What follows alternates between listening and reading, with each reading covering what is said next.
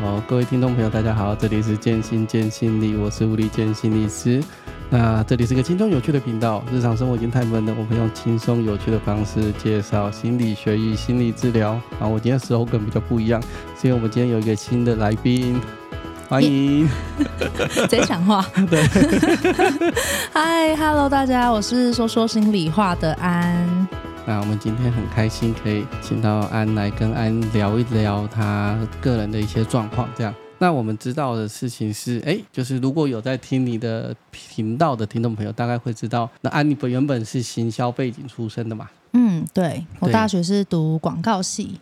好，那我们最喜欢问的事情就是，什么样的契机之下，你会放下行销来念职场辅导，然后要当心理师？哦、嗯，哦，为什么我会这样问？是因为我在研究所的时候啊，如果跟朋友聊天或同学聊天，因为大家都在研究所，都已经深受研究所的荼毒，然后我们就会说，以后我们的孩子如果要要念心理啊、呃，念研究所要当心理师，我会打断他的腿。有这么惨吗？对，我们班的人都说，对，我要打断他的腿。所以我想说，哎，什么情况下、什么契机下，你会想要工作了一阵子，然后感觉工作上也很顺利？那是什么会让你想要来考研究所，然后甚至想要当心理师啊？哦、呃，我觉得好像真的很多人会对这个问题很好奇耶，就是对于好像看起来很跨或很跳领域的一个、嗯、一个转职或是一个转换，然后但可能对我来说，我就会觉得好像是一条我本来就想要的路嘛。因为我当时我在节目中之前，我在我自己的节目中有讲过，就是我其实高中的时候就蛮喜欢心理学的，嗯嗯嗯，然后大学其实本来就想要去读智商相关的科系，好，那那时候其实只考的分数是有到长师大的心辅心辅系的，哦，嗯，就是已经算是蛮蛮好的，蛮好的心理系，呃，辅导系大学部的，对，对，对，算是非常好的一个科系了，哦，嗯，然后甚至那时候。我还有就是请朋友打听正在读那一间的学姐，哦、然后去了解他们系学什么。然后我当时就觉得天哪，这听起来完全就是我想要的科系。爱都没念，但听起来就已经都准备好了。对，然后当时就是我，我妈应该，反正我妈现在应该，我妈会听我节目啊，但是反正她应该听过这一段很多次，哦。我想说她不会听我的节目，还是只要你上了她都会听。有可能他都会听。哦，好好好，他就是大的，他是我的 big fans，然后，然后总之就是当时我妈不太想要我离开台北，嗯。嗯，嗯，所以他就是比较希望我可以留在台北读书，所以他当时就是蛮软硬兼施的，就是希望我留在台北，其实就是蛮强烈的要求啊。然后对，就是就蛮好笑，他那时候就是各种理由都用尽了，然后我觉得我觉得当时是很被。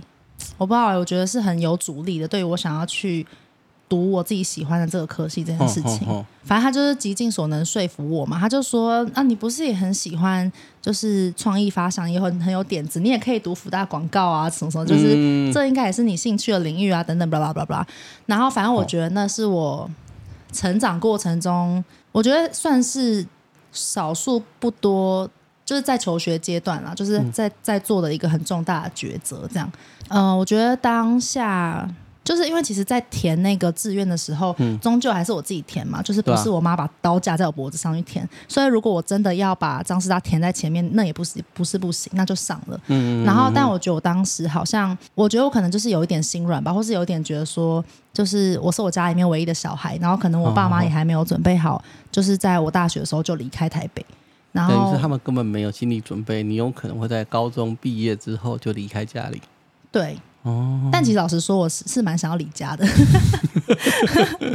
好，有的人会义无反顾，我就填了。对，然后那时候可能就也有一点心软，然后嗯，可能也有一点不知道，就是觉得说，如果这真的是心理，真的是我。那么那么喜欢的一件事情，嗯嗯，那我就是大学还是可以辅系或双主双主修啊，嗯，就是我觉得如果我真的喜欢，我还是会回到这个领域吧，嗯嗯，对，所以。终究大学的时候，我就还是我那时候，总之我还是把福大广告填在前面，那我就上了，所以我就去读了。哦哦、嗯，但其实，嗯、呃，其实真的因为这个决定，当时也不一定那么知道怎么为自己负责，所以就是在大学不顺遂的时候，也曾经觉得说，都是因为我妈害的，没有让我去读。对对对，就是没有让我去读张师大，那我就是在学校遇到这些鸟事什么，反正就曾经有不成熟的阶段有这样想过。哦、对啊，然后到后期就现在真的就是会有不同的想法，就是在真的又回到智商领域，嗯嗯嗯，然后读完了研究所，然后到现在就是身上具备了两种跨领域的技能，嗯，就是其实现在来看，大家会觉得就是这是一个礼物啦。哦，嗯，那你当初在福大的时候，你有修心理的东西吗？还是有哎、欸，我其实修了蛮多的。哦，嗯，我觉得可能某部某部分来说，就是读福大多少还是有一点点小遗憾的感觉，然后就会希望就是自己不要呃枉费这段时光，然后就是尽其所能的去利用福大各种资源，嗯，然后所以我觉得大学生活也真的是过得还蛮充实的。哦，嗯。因为辅大的那个咨商辅导也是很有名的。有那时候其实有修了老夏的课，哦、就是 老夏的课，充满争议的老夏。呃，前几年充满争议的，在那个事情之前，大家是很尊敬他的。对啊，对啊，呃、嗯，然后老夏、老翁啊，然后一些蛮厉害的辅大心理，然后还有零星的课，其实我都有去修，我有去修一个学程。哦，对对对，所以可能大家会觉得是完全跨领域，但也不是真的完完全全就是从没有接触到。到读到智商所这样、哦，可是你那个时候内心会有想说，我以后要当心理师吗？就是在你在念广告的时候，因为你修了很多老夏他们的课的时候，我还是很喜欢的，我觉得是一个梦想哎。哦，对，好，就是会觉得说啊，我可以。其实当时有想过，就是觉得研究所，嗯，要不要考研究所，或是当智商师？嗯嗯嗯，因为就觉得，其实我当时还有一个考量的点，就是呃，因为广告行销的这个领域，它是比较有年纪的。门槛的，就是其实越越新血或是越年轻的人，其实是相对越有优势的。但其实智商反而是相反，其实你年纪越大越有历练，有时候反而是一个优势。表面消毒会出，对对对之类的。你要你要解释表面消毒吗？还是大家都知道？消毒 就是看起来很专业。你有一个呃三十五岁的心理师跟一个五十五岁的心理师。看起来民众会觉得那个五十五岁的比较专业，对对对对对，但他有可能是他有可能才刚毕业的时候才念研究所，五十一岁才考上，可是民众就会觉得他比较厉害。嗯，对，这心理师行业确实是长这样。对，然后我那时候就有想到这件事，我想说心理师不是一个有年龄限制的职业，嗯、但广告是，所以我可以先去做广告。广告的年龄限制是因为相关的，是因为广告业久了，你体力撑不行嘛？因为我认识一些做广告或做媒体的，他们每天都加班，是因为这个原因，还是因为年纪比较大的时候，你的创意力就下降？嗯，我觉得都有诶、欸。哦，嗯，如果是广告业的话，大家就是喜欢新血啊，喜欢年轻人，然后年轻族群，然后新的 idea，然后当然也耐操嘛，就新鲜的肝。对，新鲜的肝。对，然后但呃，确实。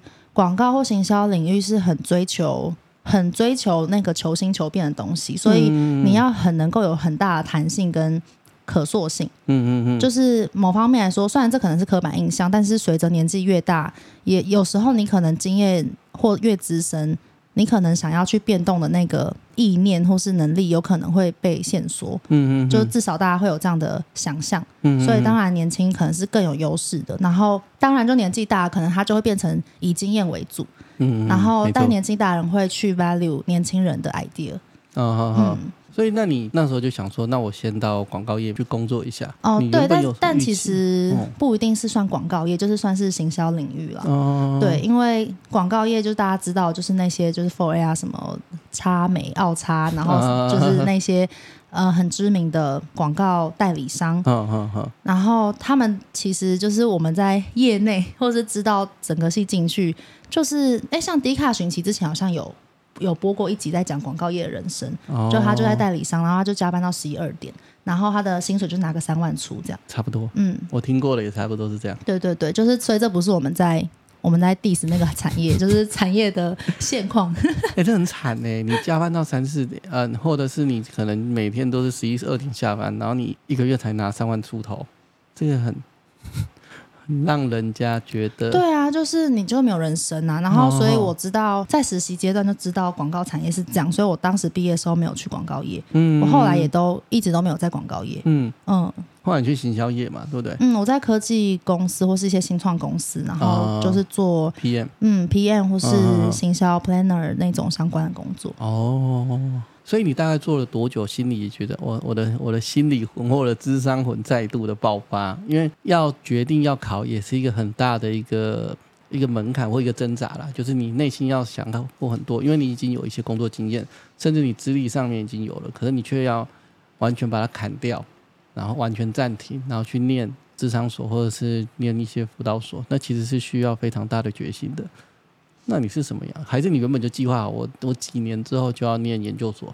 我觉得也，我觉得那个时候我没有真的下那么大的决决心，诶，就是我其实不是一个。说就是下了一个决心，然后我就是要拼死把它做到的人。我觉得我有时候好像会有一点顺流的感觉吗？就是那个时候刚好到了一个门槛，就是那个门槛可能是在那一份工作中，然后我也觉得蛮就是差不多，然后就是有一些想要离职或跳槽的想法。哦，然后就做个三五年就差不多这种感觉。就是那一份工作，因为我其实也做了几份工作，嗯、然后那一份工作。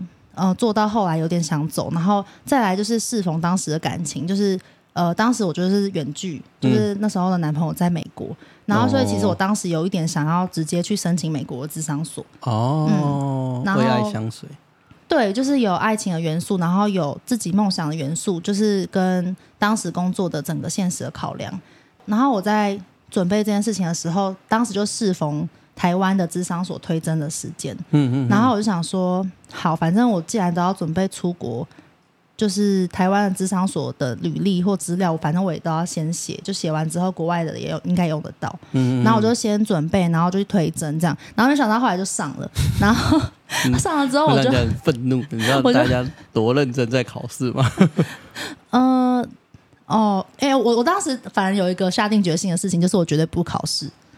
因为太累了啊，在考试那个实在是太累太辛苦了，真的。哦，很多人那个工作过都不会用考试的这一这一条路。对啊，因为我自己就、嗯、我自己其实当时会觉得说，嗯，我就先推甄看看，然后如果台湾的没上，然后我可能当时真的会去申请美国的，然后然后再看看，如果都没上的话，那我就继续做，就是继续做做行销啊，就是我不是嗯、呃、一定得要怎么样，要怎么样不可。对对对对，哦、就是会有一个想做的事情，然后是一个算是推力吧。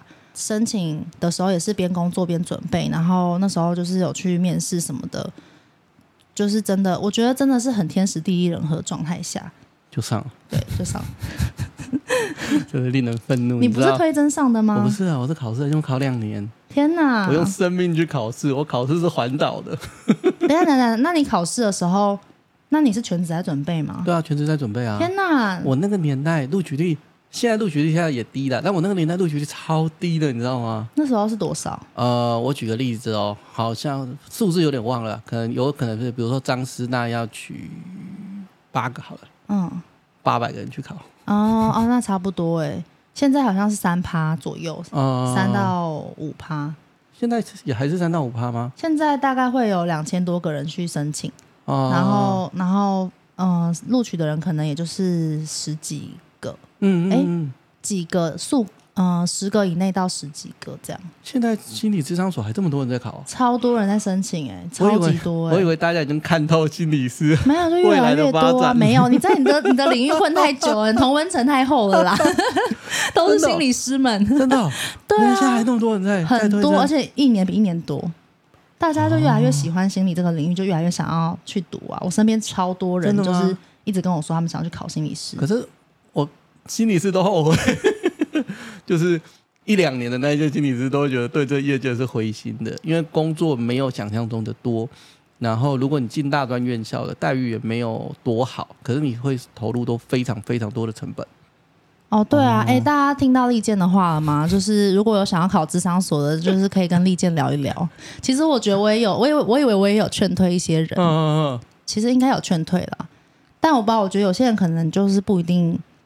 我自己会觉得，如果没有一定要当智商师或心理师的话，其实完全可以，嗯，去读一些在在学在。在职在职专班或学分班就好。嗯，对，对或者是去上一些坊间的 workshop 或是培训课程啊，嗯、我觉得那些其实就已经很够了。如果你没有要当智商是，没有当心理师，你就不要考心理智商的相关的研究所。这个这个建议，我觉得绝对是中肯的。嗯，对啊，因为那个投入成本其实真的是还蛮大的。你要全职实习一年呢、欸，然后那一年就是没有工作，然后没有钱，没有钱，没有工作，然后你就又穷又苦，一直实习，一直实习，然后还要写论文。对，所以如果真的没有要，还会掉头发，什么病那时候都会出现。什么胃食道逆流啊，哎、欸，我们好像在我们好像在恐惧行销哦，这样真这样搞不好真的会有用，大家可能会真的觉得很恐怖哎。对啊，因为那个确实我蛮我蛮讶异，说现在还这么多人在考，我以为越来越少了。没有没有，真的很多。哦，好，原来如此，所以你就会。说你推真准备，可是你还不是做了十几年的心理师？那你那你怎么解释这件事？我怎么解释这件事？对啊，因为你你喜欢吧？我喜欢啊，我喜欢啊。嗯、但是我前几年也是怀疑人生啊，我花费这么多的心血去投入，但是我的职业的 income 的所得，我觉得是不成比例的。嗯，你说初期吗？哦，哦，初期是不成比例的。那比如说好了，我们因为大专院校的薪水都差不多，是很透明的。他们在应征的时候，薪水都会提上去的，所以其实是可以去讨论的是。嗯，大概四万到四万五，四万到四万五，呃，有些更低耶，我听过三万八的。哦，对，有、嗯、有这样的。所以你念了三，你好不容易考上那个录取率五趴上下的研究所，然后混了三年，投入了百万，最多要呃最快是三年呐。你有可能混四年、混五年，因为你全职实习没有写论文，对，所以可能要四年才毕业，然后考了一年，然后四年才毕业，然后你拿到了一份工作是薪资三万八的，是可以劝退很多人的。那个时候我也是觉得哦，好，嗯。嗯，可是那个时候我因为我们我还算是在初期嘛，因为那个时候大概在十几年前，嗯，所以其实。对于心理师的位置，或者是心理师将来的发展，没有像现在这么的清楚。就是现在大专院校长怎样，然后社区长怎样，其实都很清楚。我们那时候其实还有一点草创期，跟有一点点的混沌跟朦胧的状态。所以可能我在念研究所或在准备考试的时候，我对心理师是有个想象的。嗯嗯哦，那个想象是可能可以毕业之后好好的接案，然后可以。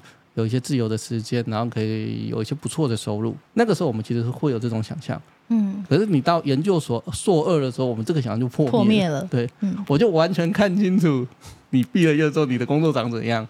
然后为什么你硕二就看清楚？因为有学长姐分享嘛。呃，学长姐分享跟硕二我们就要去兼职实习啊。对。嗯。然后你在兼职实习的时候，你就会去找全职实习的相关的东西，因为你会开始去浏览各个实习的机构，或者是你有哪些地方可以去做实习。那这些实习的机构就是你未来的可能工作的场所。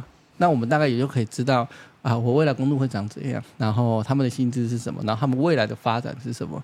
就比如说有一些那个时候，我们就会看到一些可能四五十岁的心理师，他已经是资深心理师了，然后他还是在做哦、呃，跟、嗯、比较资历比较浅的心理师一样的工作，或甚至是领一样的薪水。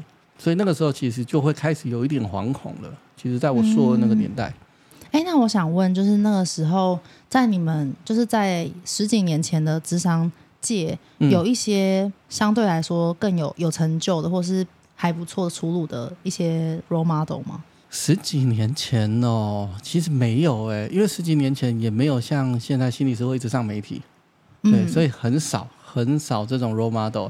然后十几年前的自费市场没有那么的蓬勃，嗯，我们叫得出名号的，就是现在。一些老的，比如怀仁，然后旭立这一些，中伦、怀仁、旭立这一些，然后张老师，大概就这些了。其他我想是社区学校不算，大概就是这几家而已。其实你还现在百分之七十以上的台北的台北或双北的职场所，以前都没有的、啊。嗯，那我觉得难怪你们会觉得很绝望，超绝望。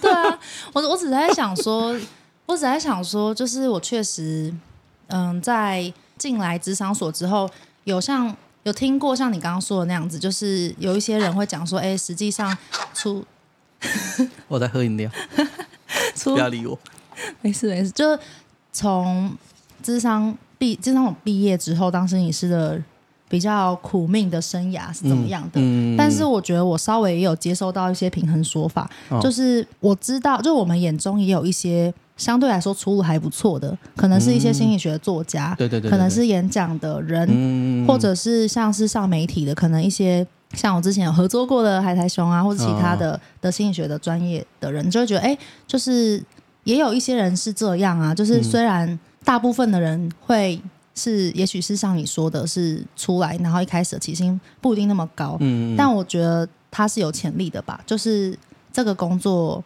可能前期的投入。跟回报是不成比例的少，嗯、但是可能在随着嗯兴趣跟经验的加深之后，它是有可能被提高的，而且它是没有天花板的。嗯嗯，是吗？对对对，那是以现在的这个时代，所以有人说现在是一个竞争更多的时代。我说心理师啦，但却也是一个比较好的一个时代，因为我们那个时候你电视上不会看到职场心理师，哎，好像有就一个两个，嗯，然后那个时候自媒体还没有那么的流行，所以你不会在自媒体 Facebook 啊、IG 啊，或者现在的 Podcast 看到有心理师是很受欢迎的在做这些节目，都是没有的，嗯嗯。可是现在来讲，你如果问我的话，对，确实我觉得现在的发展或者是有更多的一些不同的出路，会让大家比较。看得到一些呃天花板会长怎样，或者是你还觉得还可以再更高？可是我们那个年代没有这种东西。嗯，嗯我不知道哎，我觉得好像当时就是我其实当时去读职场所，我也没有觉得我一定得要，就是我真的也不是那么考虑那么多的现实层面。老实说，哦、嗯，就是我其实当时。已经有做好最坏的打算，就是我可能就会觉得说，哎，我其实投入这件事情真的比较主要，就是一个比较浪漫的梦想来找来着，就是会觉得我本来就希望我这一生中有机会拥有智商师的身份跟角色，就是这是我想要做的事情，然后自我实现，对，就是真的是自我实现。然后我就觉得，OK，就是我投入这三年，这三年就最差的结局是什么？最差的结局就是，其实我没有想象中那么喜欢智商，然后我也不想当智商师。哦，好，那我可以承受啊，就是我就回来做行销，至少这三年我 I tried，就是我去试了这件事情，嗯、我去圆梦，嗯，然后那我早一点发现这也不是坏事啊，啊、哦，至少你圆过梦这样，对啊，我觉得就是我那时候才二十五岁，我觉得我有大好的青春，就是我即便花个三年，就是我也还有时间，虽然就是毕业以后觉得自己啊怎么突然变那么老，但老了老了，然后就但觉得嗯真的是还不错的旅程，就是我觉得没有那么。哦嗯，我觉得是值得的啦，对我来说。所以其实你在真正进到研究所或真正在实习的时候，你是觉得你还是觉得这一切是值得的吗？哎，我没有说我觉得不值得，我自己也是觉得不错啦。你自己觉得呢？所以你个人觉得你是值得的吗？在途中哦，哼哼，因为那个时候是最痛苦的年代，就是你要念书，然后你要接案，因为在实习的过程，然后接案的东西会超出我们书本上面的想象，因为你就是整个丢到了一个亲临的一个现场里面去。嗯嗯，那那个时候你会觉得说，哎，这个跟你原本的想象中一样吗？我兼职实习的时候在国中，然后我的族群是国中生。哦哦哦，对，然后当时选择那一个实习，嗯、呃，也是因为有一些我自己个人的考量，就是不是只是不是不单纯是因为我喜欢，或是我想要以跟国中生工作为未来考量这样。嗯嗯嗯。当时主要是因为那那个兼职实习的一些。嗯，弹性，然后是符合我当时需要的。哦，对，我就是有一些当时其他周边的考量，所以我才选择那个实习工作。然后我可能也会觉得说，因为我当时本来就觉得说，应该会比较想跟成人工作，嗯、所以也许我这辈子不一定会再跟国中生工作，所以去去去在实习阶段去一个我可能。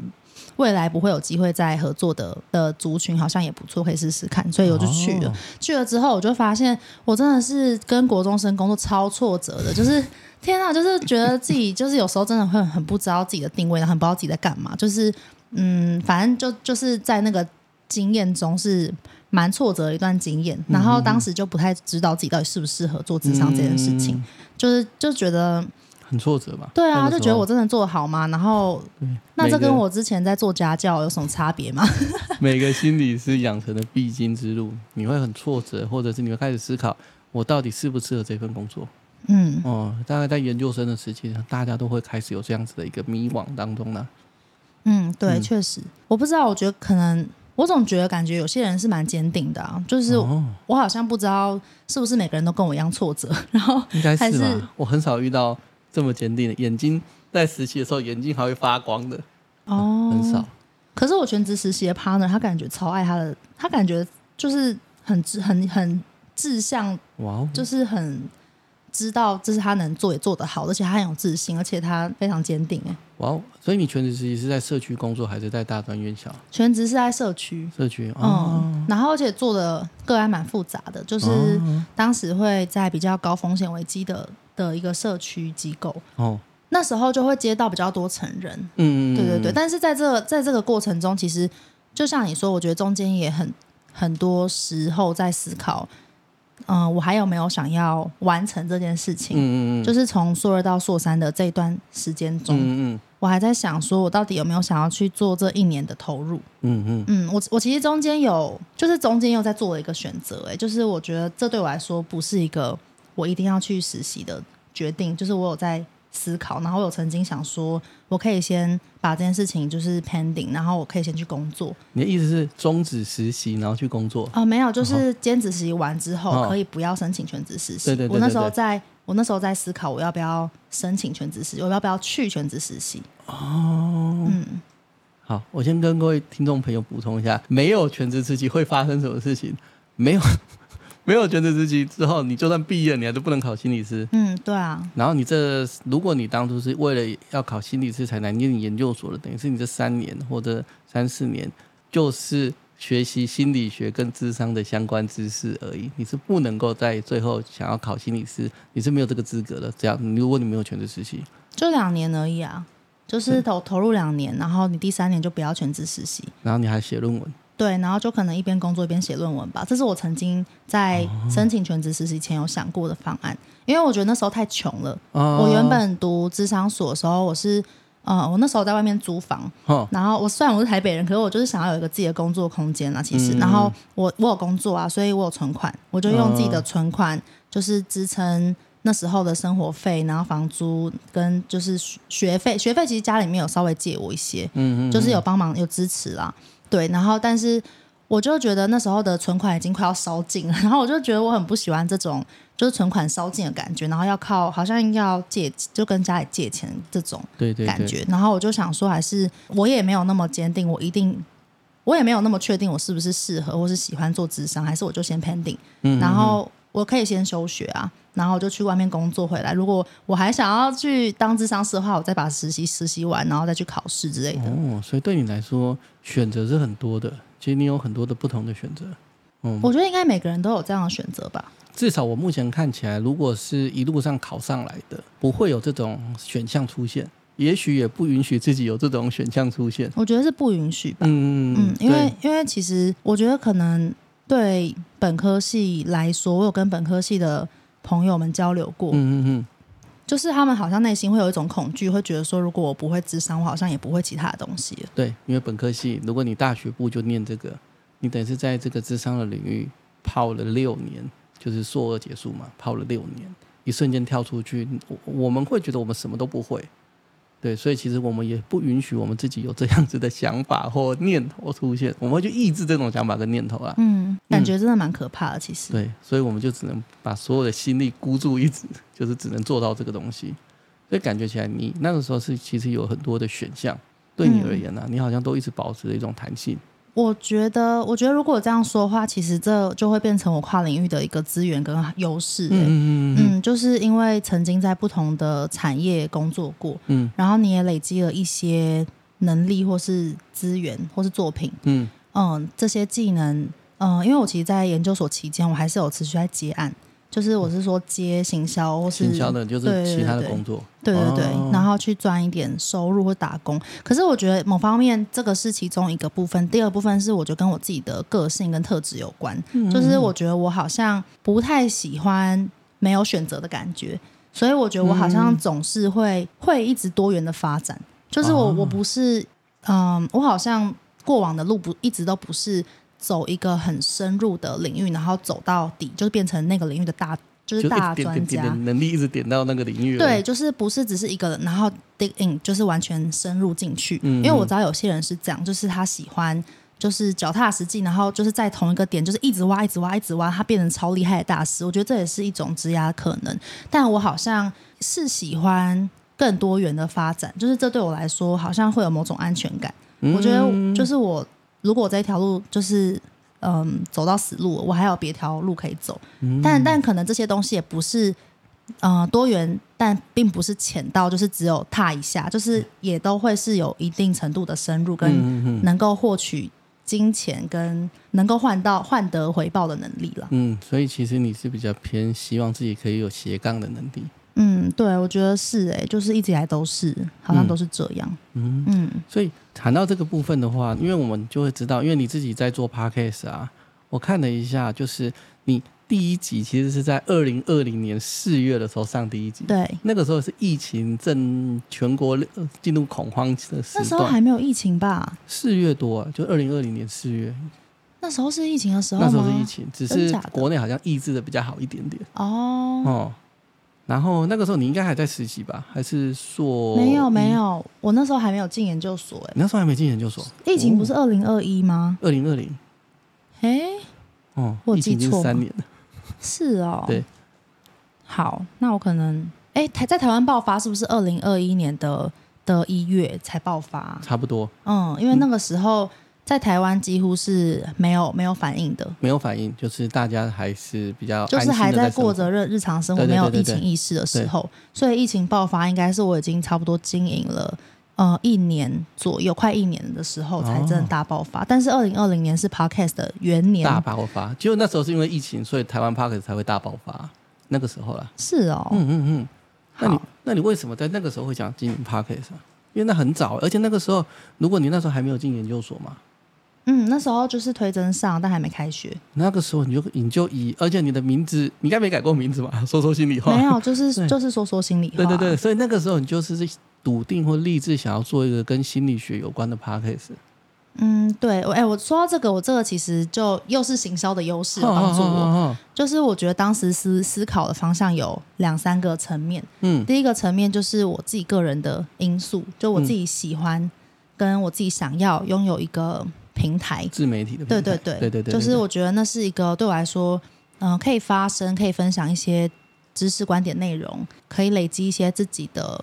声量可以自由决定的一个平台，嗯、对，这是我本来就想要的事情。嗯嗯，然后第二个部分是，呃，当时就已经转到智商了嘛，然后就是我已经考上智商所了，已经公已经放榜了，然后差不多可能已经放榜这样。嗯，放榜其实去年前一年的年底就年底左右就放榜了，推甄啊，推甄比较快。嗯，对对对对对。然后所以所以我知道我已经上了，只是我还没有去。还没有去读书，所以我还有一些时间。嗯、当然，还有那时候还有一些其他工作跟打工等等的。然后我那时候就想说，哎，嗯、呃，行销的这个领域，我之前有做出一些作品，也有一些成绩。嗯嗯，然后行销的东西是很明确的，就是我当初做的专案啊什么的，就是现在我即便在网络上我打一些关键字，我就是可以找到。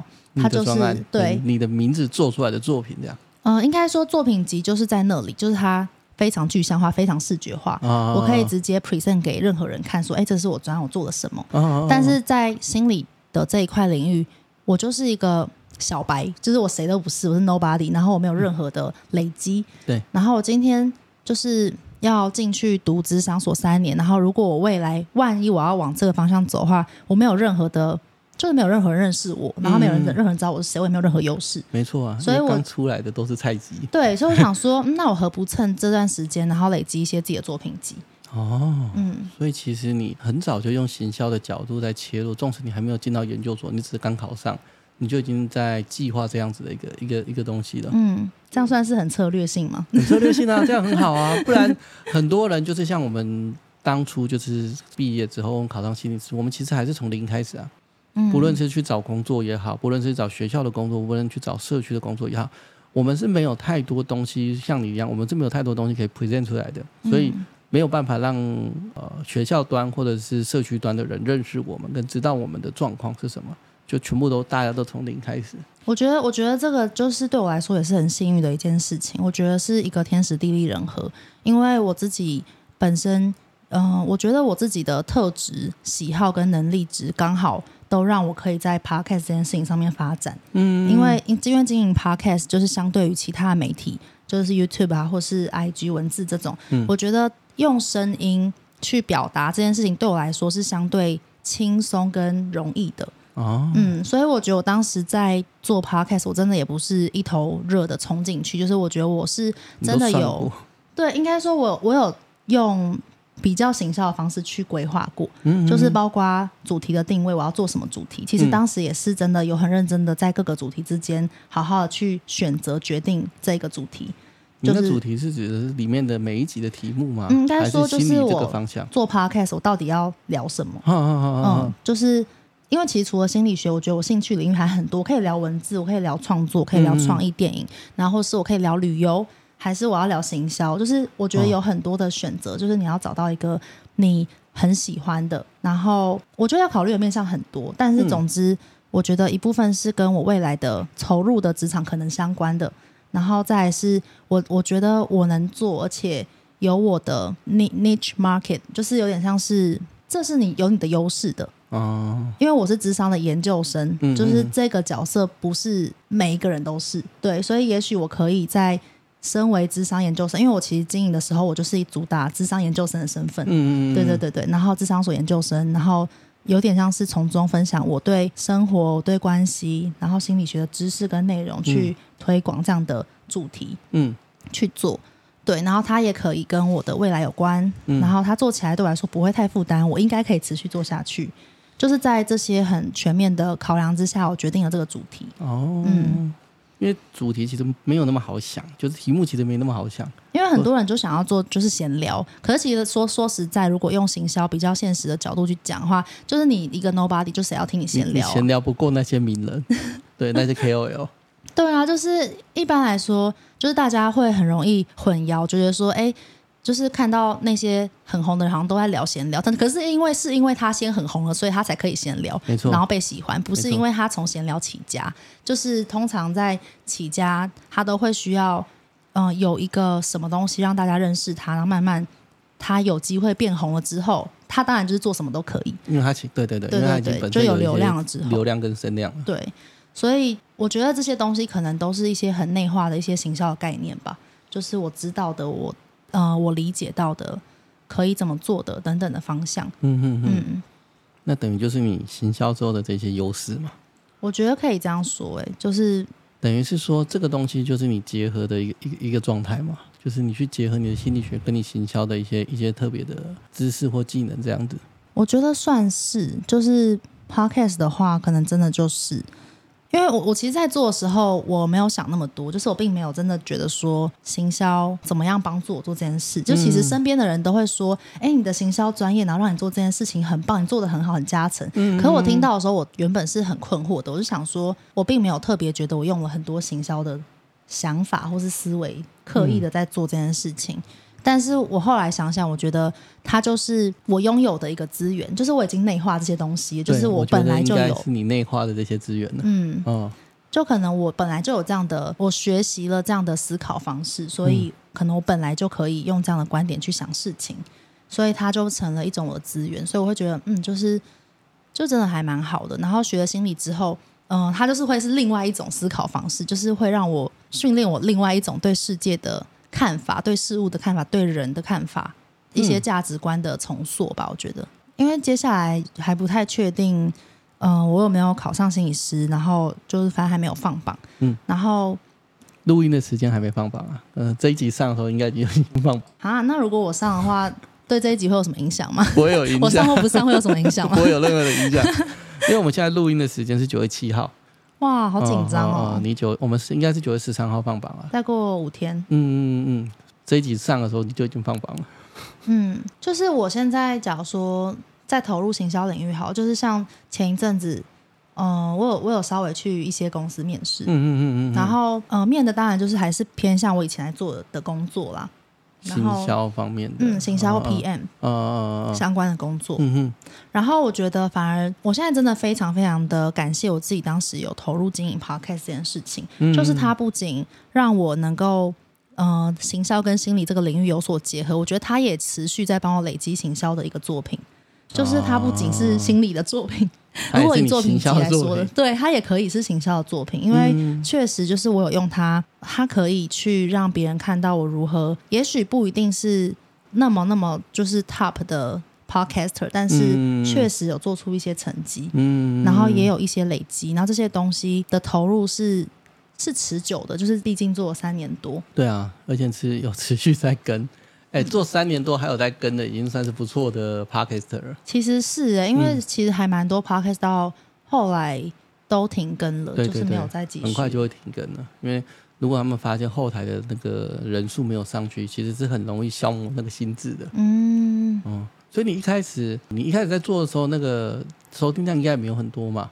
一开始就很好笑啊！一开始根本就连 SoundOn 什么都还没有出，好不好？然后对对对，那时候就架在什么 Cloud、Sound Cloud 还是什么的平台上。哦、那时候你就会看到说什么哎零零零，然后什么一一一，然后看到有两个人就觉得哦好开心，这样就很好笑，就是都是十个人以内。然后但是后来真的就是开始从十或是几个个位数的人变成几十的时候，就有一种很神奇的感觉，你知道吗？就会觉得嗯。嗯放上去的东西看起来应该不会有人看，就是居然会有人在听哦，就是这几十是怎么来的，而且成长了几倍，然后 就很开心。嗯、然后直到现在，就是单集都是好几千嘛，甚至有些会就可能七八七八九千啊之类的，然后或是不重复，就是可以到几万之类，你就会觉得到后期反而这些数字对你来说没有那么大的意义了，嗯、就是可能会从别的地方有其他成就感来源，像是听众的回馈，嗯、或是像你真的在。嗯，我研究我的论文，然后在研究收听 podcast 的一些。哦、对对，你的论文才收听 podcast，对没错。对，然后从他们的口中，我我也算是第一次听到，哎，其他人是这样，我的听众们或是一般听众们，他们是这样参与 podcast，嗯，实际对他们产生了很大的共鸣或是帮忙，那个东西可能远超出我的想象的时候，我也会觉得，哇，这是我没有想过的情况，哎，嗯，然后会觉得这件事情是真的。很有意义的一件事，就是你可能在私底下，就是我们在做这件事情，看起来我们就只是对麦克风讲话，没错。然后讲一些不知道有没有人听得到的话，可能只能从数字上，这数字没有任何影响力，因为它就只是数字。但是当你知道这件事情，其实可能，如果你能够闭上眼睛去想象，你讲的这些东西在网络，然后透过某一种云端，嗯，然后你在某一些人需要的时刻，可能不小心拉了他们一把。或者是可能在某些他们需要帮忙的时候，他们失眠的时候，可能让他们睡觉 睡着，这也是一种啊。我觉得这也很棒啊，就是 Okay. 就是我们又没有拿取任何的，呃，就是我们做这件事情，我们真的是无酬的。可是，嗯、可是可能有人因此而得到一些帮助，我觉得那就会是一个很棒的事情。所以这个是让你一直一直努力做下去，因为一开始确实的，我印象中我第零集的时候，一个礼拜只有七个人听。那现在呢？呃，现在没有你那么多啊，就几百，但是没有你那么多。哎、欸，你才刚经营好不好？这样已经很厉害了。呃，我经营了，我去年十月开始啊。对啊，那也没有一年呢、啊。哦，一、嗯、一年这样也不错啊。嗯，嗯是比较有起来了，可是那中间就会有一些念头，是我到底在干嘛？可是，我可是我 觉得每个礼拜到底在干嘛之类的。可是我觉得本来这个东西就是就是要一直一直做、欸。嗯嗯嗯嗯。对啊，他就是做到一个程度，总有一天才会慢慢的。累就是它，就是一点一点的累积，然后才会慢慢变多。嗯，就除非我们是超级超级无敌天选之人又有才华，但我觉得那一定是极极极少数，可能比考上职场所还要少的少数。没错，对啊，你才有可能一炮而红。但我觉得就是建立一些现实的观念也蛮好，就是反正我们就是稳扎实、稳扎稳打的慢慢的做，然后。能够从中找到驱动自己的一些动力，然后继续做下去也好，或是觉得做的差不多要放弃也好，我觉得不管怎样，这都是一个还不错的旅程呢、啊。所以我其实我一直很想要问的是，其实大部分心理师都不懂行销。嗯，啊，你会有什么话 想要对这些我们这种不懂行销的心理师，哎，会有什么建议吗？或者是你会有什么看法？因为其实很多心理师就是埋头做自己的智商，做自己的 case。他可能有很很好的知识，所知上的一些知识或丰富的心理学知识，但他们没有办法把这种东西去让其他人知道，或让更多的受众去了解这一些，或帮助到更多的受众。嗯嗯，你会有什么样子的经验？或你有对这种状况你自己有什么看法？那你觉得拥有行销知识的心理师会变成怎样，或是会有什么差别吗？我觉得他可能会比较能够，比如说像你一样，他能够比较去把自己的想法，或者是。呃，一些方法去让一般的受众能够，或者是越来越多受众可以知道，然后可以帮助到这些受众。也就是说，如果有一些心理或者有些人，呃，智商做的特别好，就他其实不太会做行销，他能够帮助的就是每个礼拜去。跟他一起工作的可爱可是如果他能够把这种他的知识或他的一些对心理学上或对智商方面的一些技巧跟技能去分享给大家的话，其实某种程度上会帮助到更多的人。我理解，有点像是把好东西推广推广给对的人。嗯，因为其实还是有蛮多的心理师是很坚持，我们把智商做好就好。嗯，那你呢？你怎么想？我会觉得智商做好很重要，但是能够把一些东西去推广给别人也是重要的啦。嗯，所以这也是为什么你会还是想要做经营 podcast？对，我还是会想要经营做 podcast，或者是我要我会写书的一个原因之一是，有些东西，因为我咨商每一每个礼拜大概就十来个，嗯，那这很多哎，还是其实还好，就啊还可以，就十来个。可是我们帮助到就是这十来个。可是我们在做 podcast 的时候，或者是在写 FB 在写文章的时候，其实有些时候会得到一些受众的一些回馈，那他们会觉得那些东西是真的能够帮助到他，或者是解除他们的疑惑的。嗯，可是那对我来讲，我本身不是行销出身的嘛，我在做 podcast 或在做粉砖的时候，我其实在一开始，我甚至到现在，都还是会觉得有一些阻力，或者是没有那么顺的地方。嗯嗯，其实我们就是比较难去把这些东西去推广出去。可是看起来这些东西对你来说好像比较容易去推广出去。我觉得哦，推广出我我我只在思考说，对我来说有没有比较容易这件事？还是其实我还是其实也还好，因为我不知道哎、欸。我觉得，我觉得，因为我觉得我自己的 podcast 我没有那么，我真的就是没有那么用力的去想说我一定要达到什么成效，哦、所以我就反而是还蛮依照自己的。直觉或是自己的感觉去经营的，嗯、就是确实前期如果像 IG 的一些排版或什么，我觉得确实有还是有一些有帮助的地方。哦、那个超困难，IG 排版简直就是一门艺术。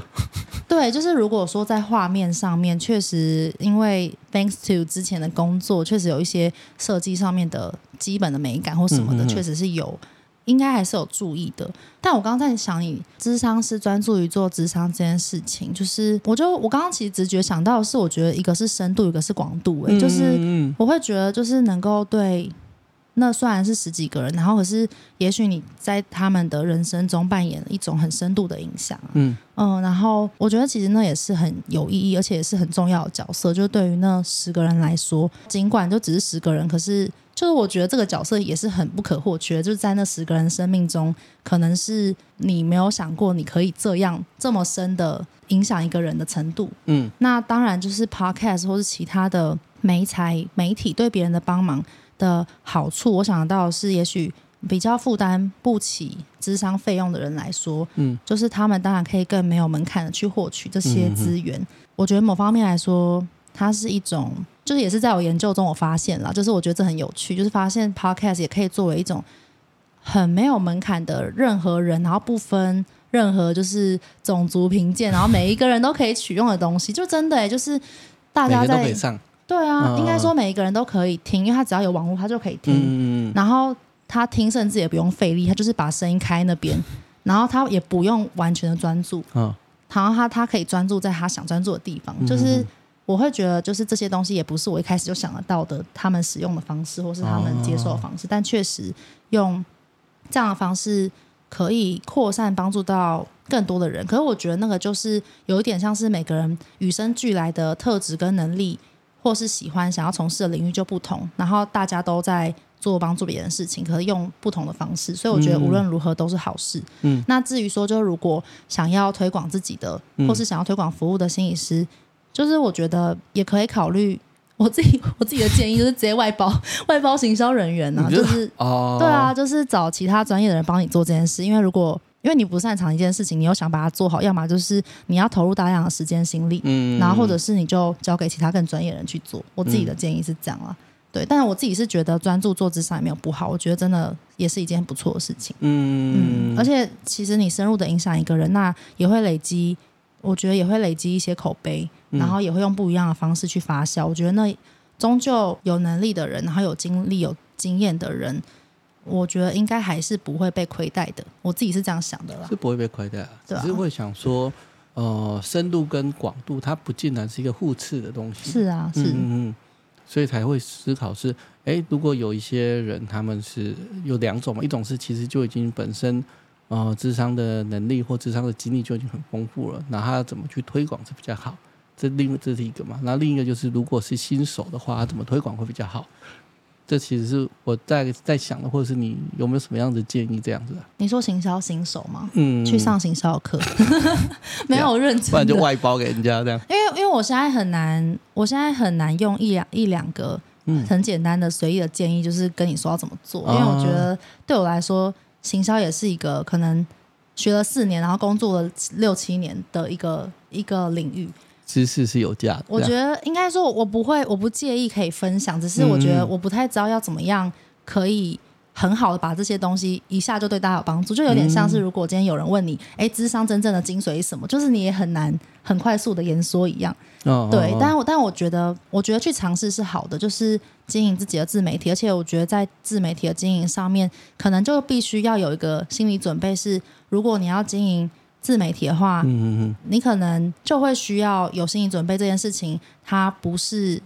会为了变现而存在的，因为其实即便我们做到现在三年多，或是有更资深的 podcaster。嗯就真的也没有人因此而致富，好啊，可能股癌吧，或是百灵果吧，就是 就是可能几万个人之中就只有一两个，嗯嗯，然后真的能够做好这个变现的没有多少人。对啊，然后当然你也可以觉得说为什么不是那个？那我觉得你你绝对有权利可以试试看。我真的觉得要搞不好你就是，搞不好你就是 对啊，搞不好你就真的是啊，就是那个可以变现的人。对啊，我们我觉得真的就可以完完全全可以投入。我觉得投入真的最重要，就试试，然后试试之后。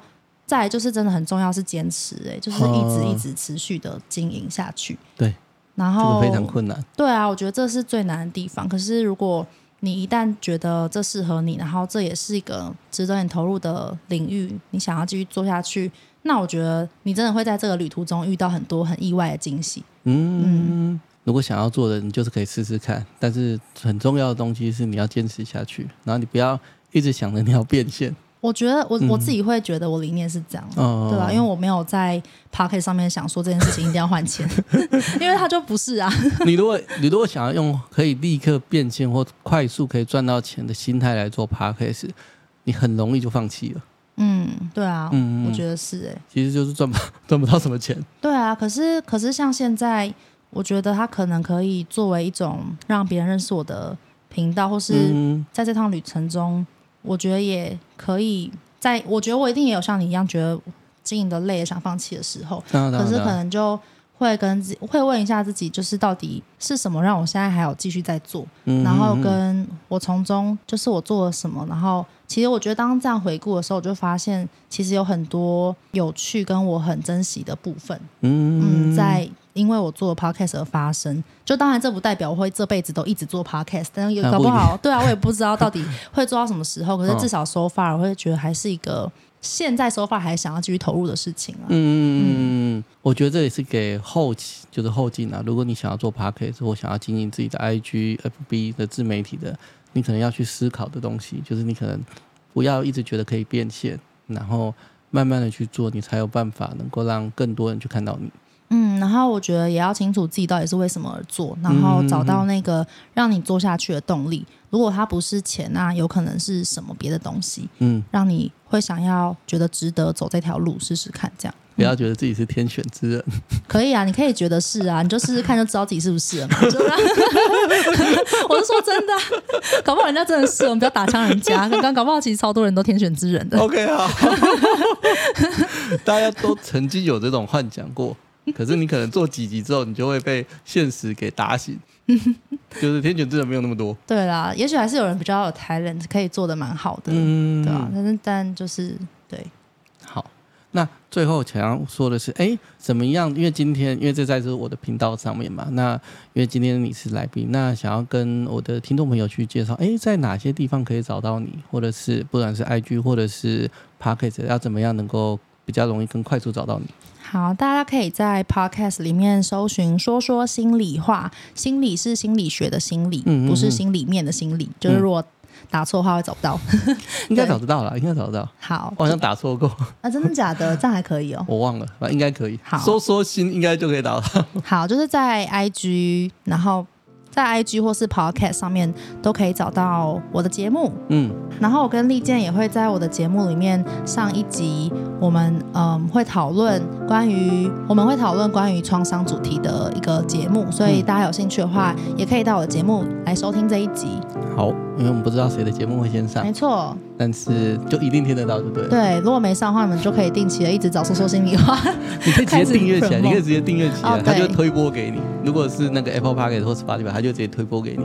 嗯，好，不需要那么麻烦。好，那大家听完这一集有什么心得，也可以在下面留言跟我们分享。嗯嗯嗯。好，那我们今天就非常开心能够邀请到安来跟我们做对谈，谢谢，耶，谢谢。好，那我们今天节目就到这里了，拜拜，拜拜。